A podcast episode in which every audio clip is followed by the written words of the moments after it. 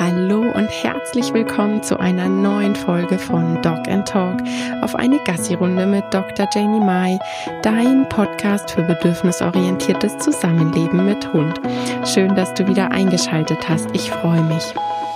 Diese Folge ist all jenen gewidmet, die neu einsteigen möchten ins positive Training und sich denken, oh mein Gott, wo soll ich nur anfangen? Und das fühlt sich alles so überwältigend an. Und eigentlich kann ich doch nur alles falsch machen. Und weil ich immer noch Fehler mache, schaffe ich es nicht, dann kann ich es ja gleich bleiben lassen, weil ich muss ja 100 Prozent geben, ansonsten reicht das ja nicht. Wenn du all solche Gedanken schon mal hattest, aber ganz eigentlich auch fühlst, dass du deinen Hund gar nicht hemmen möchtest und Gewalt anwenden schon ganz und gar nicht, dann würde ich mich freuen, wenn du diese Folge hörst. Denn ich möchte mal mit ganz, ganz vielen Vorurteilen einfach aufräumen. Das fängt ja schon oft damit an, dass man das Gefühl hat, dass das aversive, hemmende Training, das Training, was eben eher im Fokus hat, Fehler zu benennen und diese auszumerzen, oder auch gewaltvolles Training. Ich möchte da jetzt mal alle Nuancen, die es gibt, gibt mit einschließen, dass man da viel leichter dran ist, weil wenn der Hund X macht, dann soll der Mensch Y machen. Und da finde ich, ist es wirklich ein ganz, ganz großer Trugschluss. Denn was passiert denn, wenn dein Hund eben das Y nicht zeigen kann oder du das Y nicht machen kannst. Ja. Es scheint so einfach zu sein, dass man ein klares Schema hat. Immer wenn, dann. So ist es in Wahrheit aber gar nicht. Und durch dieses Raster fallen ja schon von vornherein ganz, ganz viele durch. Und Tatsache ist auch, dass du ja vielleicht merkst, dass sich dieses schemamäßige, wenn dann, auch eigentlich gar nicht gut anfühlt. Auch wenn du dieses Schema hast und dich daran festhältst und der Meinung bist, das fühlt sich erstmal einfach an, weil du eben diese Klarheit hast, was du tun sollst, dann ist das meines Erachtens ein ganz, ganz großer Trugschluss dabei. Denn Tatsache ist ja, dass soziales Zusammenleben so echt nicht funktioniert. Das geht nicht nach Schema F. Ja, die Lebenssituationen von uns Menschen sind super unterschiedlich. Wir sind super unterschiedlich. Unsere Hunde sind super unterschiedlich. Und aus dem Grund kann das gar nicht sein, dass das so nach Schema abläuft. Und dann kommt ja noch hinzu, dass wir nicht jeden Tag am gleichen Fleck mit dem Hund spazieren gehen und nicht jeden Tag in der gleichen Situation, sondern auch in verschiedenen Situationen Dinge von unseren Hunden abfragen. Also von daher wird schon ziemlich klar, dass dieses Überstülpen und alle Hunde werden passend gemacht sozusagen, dass das überhaupt nicht passend sein kann. Ähm, es geht ja dabei dann eher darum, so den Hund in Form zu pressen. So einen 0815 Hund, so einen Normhund, einen normbraven Hund zu erschaffen. Und das geht in der Form einfach gar nicht. Ähm, ja, ich muss da wieder so einen kleinen Schwenk reinmachen in die eigene Erziehung.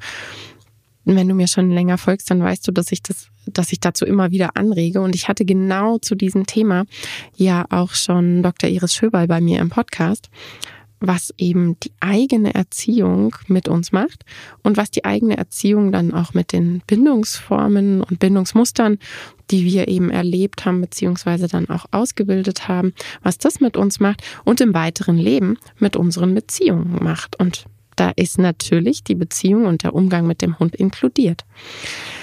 Das Leben als erwachsener Mensch bedeutet einfach Verantwortung übernehmen. Ja, und das gehört einfach dazu. Und diese Geschichte mit, ich habe da einen Hund in diese Zwangs-WG geholt, bedeutet eben auch, ich muss Verantwortung übernehmen.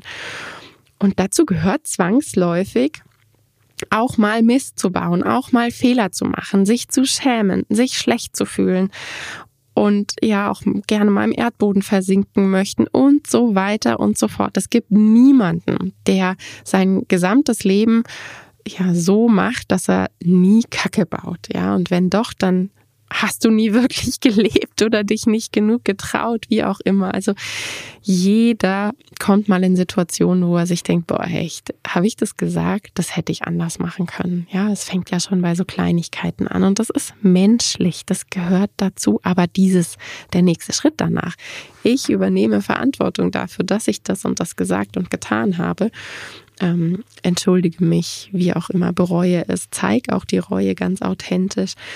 All das sind ja Dinge, die zum Erwachsenwerden gehören. Und natürlich gehört auch all das Positive dazu. Und dieses, ne, manche Emotionen werden negativ, andere positiv abgespeichert, hat ja auch wieder was mit der Erziehung zu tun. Ja, aber auch positive Dinge, wie sich freuen und alles ist gut und leicht und glücklich und so weiter. Auch das gehört zum Erwachsenensein dazu, aber eben auch all die anderen Sachen. Es geht nicht nur das eine. Ich glaube wirklich, dass hier voll unsere Kindheit reinkickt. Weil diese klassische Erziehung, wenn man und falls man die erfahren hat, das ist ja diese Nummer mit bloß nicht alleine denken dürfen, nicht aufmüpfig sein, nicht hinterfragen, tun, was man befohlen bekommen hat. Also, tada, keine Verantwortung übernehmen müssen und dürfen. Und genau das ist dann, glaube ich, so ein Ding, was uns, wenn man es dann muss und soll, echt sau schwer fällt, weil ich durfte ja nie, ich sollte nie. Ich bin ja fürs Nichtdenken sozusagen erzogen worden. Und das ist was, was ja schon eine ganze Weile darum rumort und warum es ja auch bei Kindern genauso wie eben auch in, in der Hundeerziehung darum geht, dass man Kinder anders aufwachsen lässt, damit eben Eigenverantwortung dabei rauskommt, damit eigenverantwortliche, ja, selbstständige Persönlichkeiten entstehen können. Und da glaube ich, ja, wenn du möchtest, schau dir, hör dir nochmal die Podcast-Folge mit Dr. Iris Schöberl an. Die ist bei mir in den Podcast-Folgen. Ähm, ich weiß gerade den genauen Titel nicht. Ich verlinke sie in den Show Notes. Das ist das Einfachste, weil das wirklich eine ganz, ganz tolle Folge ist, wie ich finde. Also, und ähm, das kann es natürlich als Einstieg ins positive Training schwierig machen, weshalb ich auch immer sage, dass diese Nummer mit positivem Training wirklich so ein Gesamtkonzept ist quasi. Das hat was mit ganz viel persönlichem Aufräumen zu tun, mit Hinterfragen und auch mit, ich habe die Kraft dafür. Und da möchte ich dich wirklich schon mal gleich animieren dazu, jeder Minischritt ist okay. Und wenn du dann sagst, boah, nee, jetzt brauche ich Pause, packe ich nicht, ist das auch okay es gibt nicht nur dieses, ich muss alle Schritte machen und ich muss 100 Prozent oder null.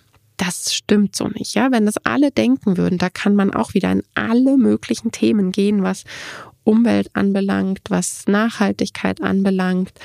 Wenn man überall sagen würde, naja, 100 oder 0, dann würde niemand anfangen. Weil ich kenne auch niemanden in meinem Umfeld, der vegetarisch oder vegan diese Entscheidung mit 0 und 100 getroffen hat, sondern das geht Stück für Stück, mini klein. Und irgendwann merkt man, dass man schon sau viele Schritte gegangen ist, ja.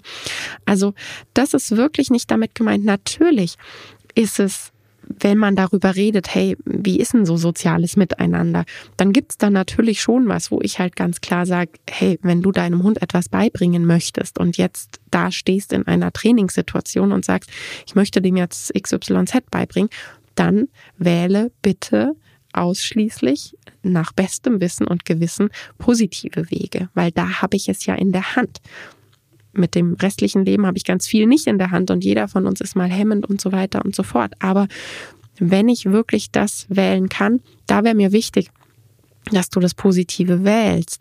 Aber auch hier, nur weil du mal dann in eurem Alltag einen schlechten Tag hast, es dir mies geht, du es noch nicht geschafft hast, auf deine Bedürfnisse zu achten, weil auch das, tada, kommt aus unserer Erziehung.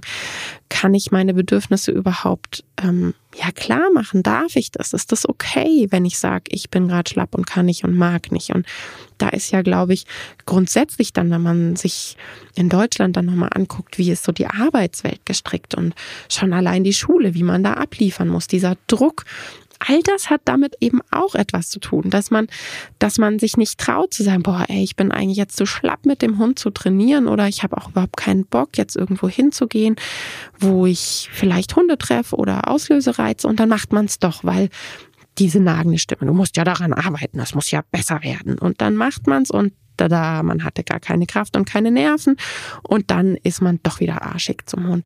Da finde ich wirklich, dass eben dieses, ich kann mich dann entschuldigen und reflektieren und es dann aber verändern. Das ist was, wo ich einfach sage, verlang nicht 100 Prozent von dir. Das tue ich auch nicht. Also jeder, der bei mir anfängt und eben umsteigt ins Training, kann das nur bestätigen, dass ich immer weiß aus den Erzählungen, warum das dann passiert ist und dass ich dass ich niemanden beschäme und ich finde immer, da sollten, solltest du selber eine gute Freundin sein zu dir oder ein guter Freund sein und eben nicht noch draufkloppen.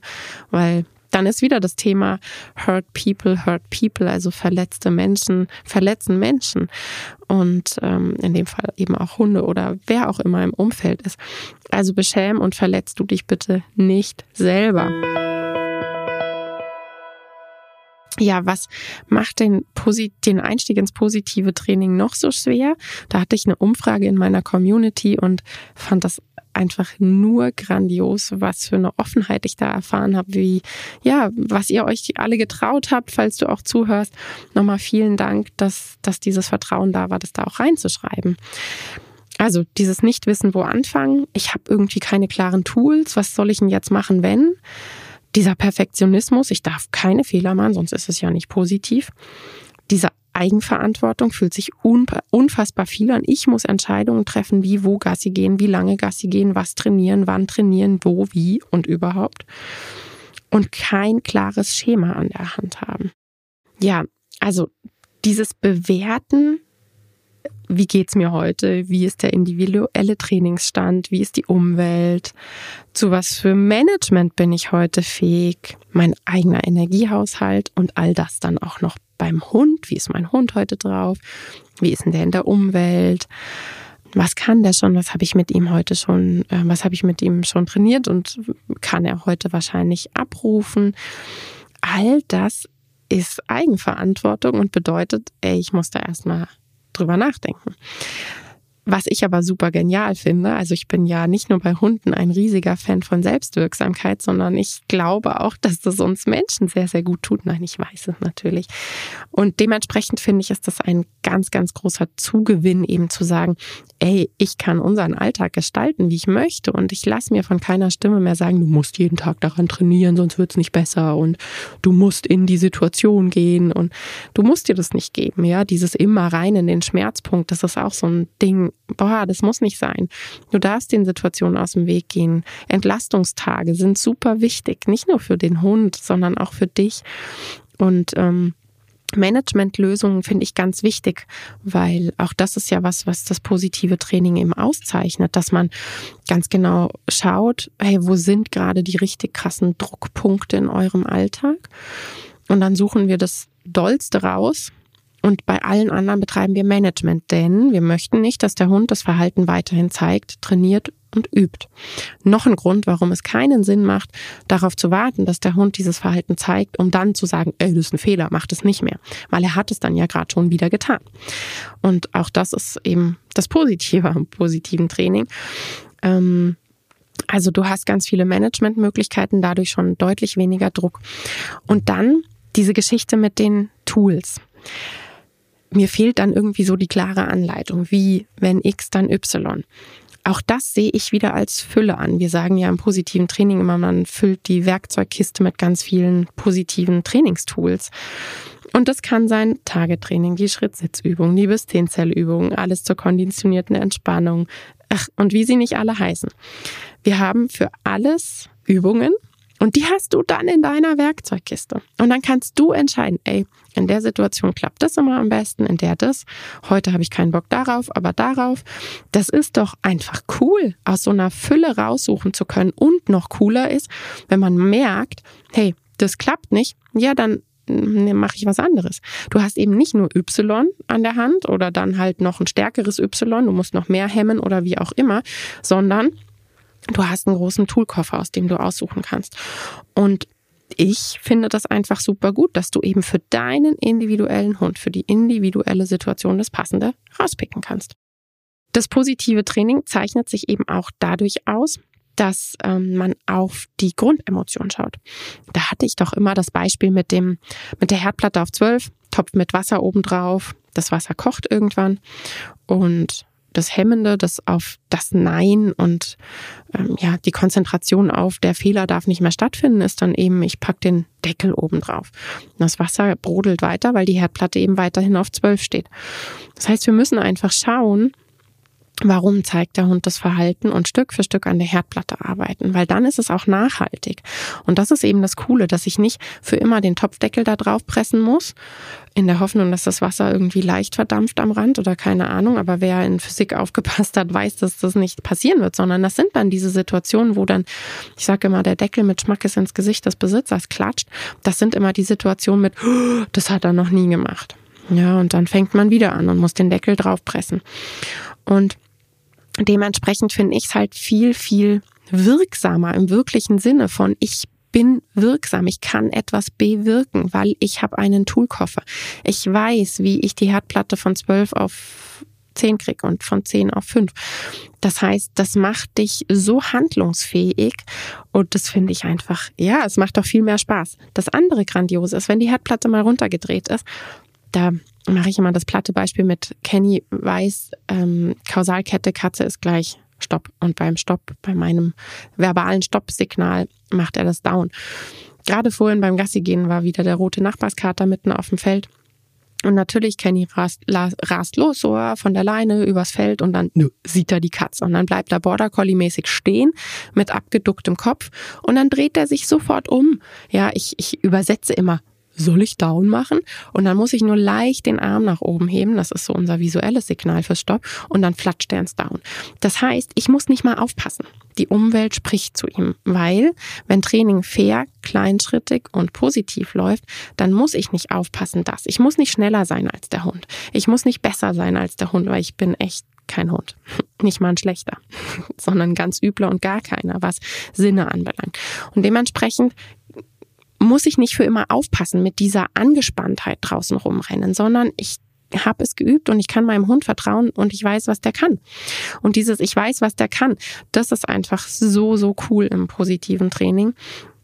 Und ja, dann mag dieses kleinschrittige, ich habe jetzt das Stopp in der Situation und in der und in der geübt, mag dann erstmal anstrengend klingen. Ja, aber wenn ich das dann geübt habe und immer mal wieder auf die Ladestation pack, dann weiß ich, auf welchem Trainingsstand ich bin und ich weiß, in welcher Situation ich was von meinem Hund verlangen kann und bin ich enttäuscht, wenn er keine Ahnung, du hast das Stopp auf dem Hundeplatz, eingezäuntes Gebiet geübt, dann würde ich halt nicht rausgehen und sagen, oh cool, da hinten rennen Rehe quer durch den Wald und mein Hund kann das Stopp trotzdem. Das eine hat mit dem anderen ja null zu tun. Das heißt, ich hätte diese Sicherheit, ich brauche das hier gar nicht von meinem Hund verlangen, ich würde mich nicht dafür schämen, ich würde mich dafür nicht schlecht fühlen, weil, oh Gott, ich habe alles falsch gemacht, mein Hund kann das gar nicht. Nö, ich wüsste einfach, ich habe das in der Situation noch gar nicht geübt, also kann ich das von meinem Hund auch nicht verlangen. Also üben wir es Stück für Stück, dass mein Hund das auch in der Situation kann.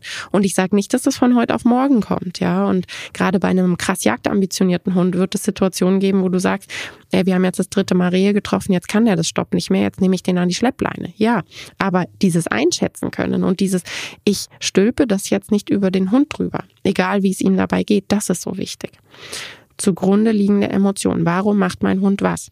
Pöbelt er den anderen Hund an der Leine an, weil er frustriert ist wegen der kurzen Strippe und eigentlich früher immer zu anderen Hunden durfte? Oder pöbelt er den an, weil er den Hund vertreiben möchte, weil er Angst davor hat? Und solange ich das nicht weiß, kann ich nicht einfach sagen, hör auf zu pöbeln. Schluss jetzt. Weil ich weiß ja gar nicht, warum mein Hund das macht. Das heißt, dieses Gedachte und Gefühlte, wenn X, dann Y, das ist nur ein Konstrukt, damit es sich leicht anfühlt. In Wirklichkeit ist es das aber nicht, weil du immer wieder in Situationen kommst, wo Hund Y gar nicht kann und wo das überhaupt nicht für euch passend ist. Ja, also von daher ist positives Training gar nicht so schwer, wie es immer wieder gesagt wird. Also gerade wenn ich auch angucke, wie viel Selbstwirksamkeit auf beiden Seiten dabei ist.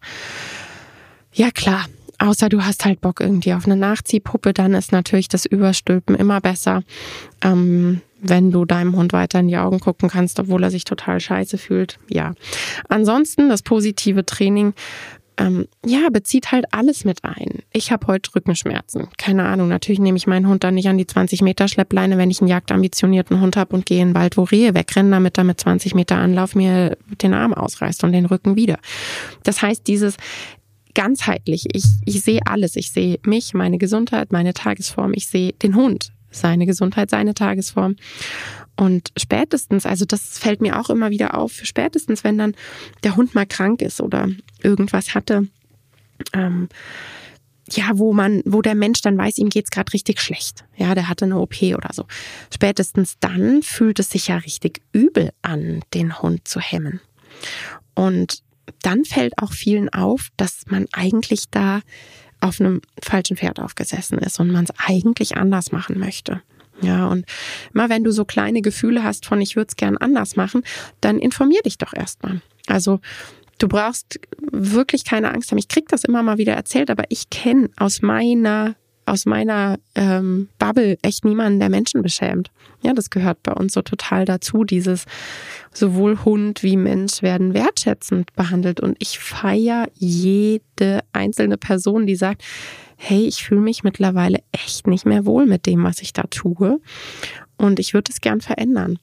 Und also dieses, ich habe da und da Fehler gemacht und mein Hund wird es nie verzeihen. Das ist immer ein Zahn, den ich sofort ziehe, weil fang an, sobald du kannst. Wenn heute, dann heute, wenn nicht, dann morgen. Jeder Tag, den du anfängst, ist gut. Und ja, natürlich gibt es Dinge, wenn man den Hund richtig misshandelt hat, da, da sind traumatische Dinge passiert, aber trotzdem ist es dann besser, das restliche Leben schön zu gestalten, als so weiterzumachen. Also jeder Tag zählt sozusagen und jeder kleine Minischritt so in deinem Tempo. Du kannst ja damit anfangen, dass du Blickkontakte von deinem Hund einfängst oder dich zu Hause darauf konzentrierst, wann dein Hund mal von sich aus auf die Idee kommt, auf sein Kissen zu gehen. Und dann gehst du einfach hinterher und legst ihm ein Gutti dahin. Als Beispiel. Was auch immer du oder die kleinen Momente, wo die Leine locker wird freust du dich und gibst deinem Hund eine Belohnung neben dir. Und du wirst sehen, dass diese Momente, wo die Leine locker wird, mehr werden, weil du dich nicht darauf konzentrierst, wann die Leine gespannt wird, sondern umgekehrt. Du konzentrierst dich darauf, wann die Leine locker wird. Das Positive sehen. Und das können wirklich Mini-Dinge sein. Das kann sowas sein wie, ich kündige an, bevor ich dir das Geschirr anziehe. Oder ich kündige an, bevor ich deine Pfoten zum Abtrocknen hochnehme. Alleine solche Ankündigungen verändern im sozialen Bereich ganz, ganz viel, weil ne, körperliche Dinge benennen und ankündigen macht echt super, super viel. Und ich finde das immer wieder so spannend, dass ja, erfahre ich ja selber auf Social Media, ja, dieser krasse Gegenwind, oh, du bist eine Positiv-Petra und wie es nicht mittlerweile heißt, dass sich eben lustig gemacht wird über uns. Diese kognitive Dissonanz ist einfach echt ein Thema. Das kann man nicht verleugnen. Das kennt man ja auch so aus dem veganen Bereich, nur weil ich esse, ähm, fühlt sich der andere angegriffen und man denkt sich, ich habe nur gegessen, ich habe nicht mal mit dir gesprochen, ähm, weil so ganz tief im Inneren eigentlich verankert ist, dass man da gerade nicht so sozial ist. Und ich habe ein Zitat von El Hotzo rausgesucht. Ich glaube, den kennt fast jeder. Er hat einen, ähm, ja auch einen Insta-Kanal, aber hauptsächlich ist er eben über Twitter bekannt geworden. Und zwar Krass, dass man früher noch heftige Frisuren und Piercings tragen musste, um Ältere zu provozieren. Heute reicht einfach kein Fleisch essen und offensichtliche Probleme ansprechen. Ja, und das erinnert wirklich sehr daran, wie man mittlerweile beschämt wird, weil man positiv mit seinem Hund umgeht. Aber da gibt es so einen schönen Spruch, der heißt, erst ignorieren sie dich, dann machen sie sich lustig über dich, dann bekämpfen sie dich und am Ende gewinnst du. Das heißt, wir sind gerade auf der ähm, Stufe von wir werden, äh, sie machen sich lustig über uns. Wir sind weitergekommen und das ist doch super. Das ist einfach super grandios. Wir werden also bald gewinnen, weitermachen im kleinen Kreis, vorleben, nicht bekehren, finde ich super wichtig, weil ich glaube, dass diese Folge gezeigt hat, dass das auch ganz viel Persönliches ist und das ist ja schon im Namen versteckt. Es ist persönlich. Das muss jeder mit sich selbst machen und im eigenen Tempo. Und da ist es wirklich ganz wichtig, dass man da nicht irgendwie mit ja, irgendwie draufprügelt und Druck und so weiter und so fort, weil das macht's ja nicht besser. Weil Druck erzeugt Gegendruck und hey, beim Hund ist das doch genau das, was wir nicht wollen, oder? Druck ausüben. Also sollten wir auch genau das beim Menschen eben unterlassen und gucken, wen man mit seinen Gedanken, ich sage immer so, dass jeder Gedanke und alles, was wir so streuen, so kleine Samen sind. Und ich weiß, dass, dass man sich immer vorkommt, wie es wird sowieso nichts verändern. Ich weiß noch, ähm, da, als ich so angefangen habe, dass ich von Firmen Anfragen bekommen habe, wie, wie jeder, der auf Social Media ein bisschen größeres Profil hat, kriegt Anfragen für Werbung auf Social Media. Und falls du dir denkst, die macht doch gar keine Werbung. Ja, weil ich fast alles absage aus Gründen. Also es gibt einfach Firmen, wo ich überhaupt nicht dahinter stehe, die rein medizinisch oder eben voll gegen die Wissenschaft sind und da stehe ich überhaupt nicht dahinter. Und ich habe früher auch immer gedacht, das brauchst du denen ja nicht schreiben, ist denen eh total egal. Mittlerweile schreibe ich, und wenn es nur so ein Satz ist mit einer klaren Begründung, warum. Ich habe auch schon einer Firma geschrieben, hey, ich gehe davon aus, dass du von deiner Firma Geld bekommst und nicht einen Wareneinkaufsgutschein für euren Shop. Das ist Arbeit, die man da leistet. Und ich weiß, dass ich dann eine bin. Ich bin auch mal von einer ganz, ganz großen Firma angefragt worden und denen habe ich abgesagt, weil ich für diesen Preis meine Zeit nicht hergebe. Und ich bin dann vielleicht ein kleiner Pupsi Samen der aber doch was macht. Und in dem Moment, wo das öfter passiert, dass Leute sagen, ey, habt ihr die und die Studie gelesen eigentlich? Wie könnt ihr das verkaufen? Oder wie glaubt ihr eigentlich, dass ihr nur mit einem Wareneinkaufsgutschein für euren Shop bezahlen könnt? Das ist keine Bezahlung.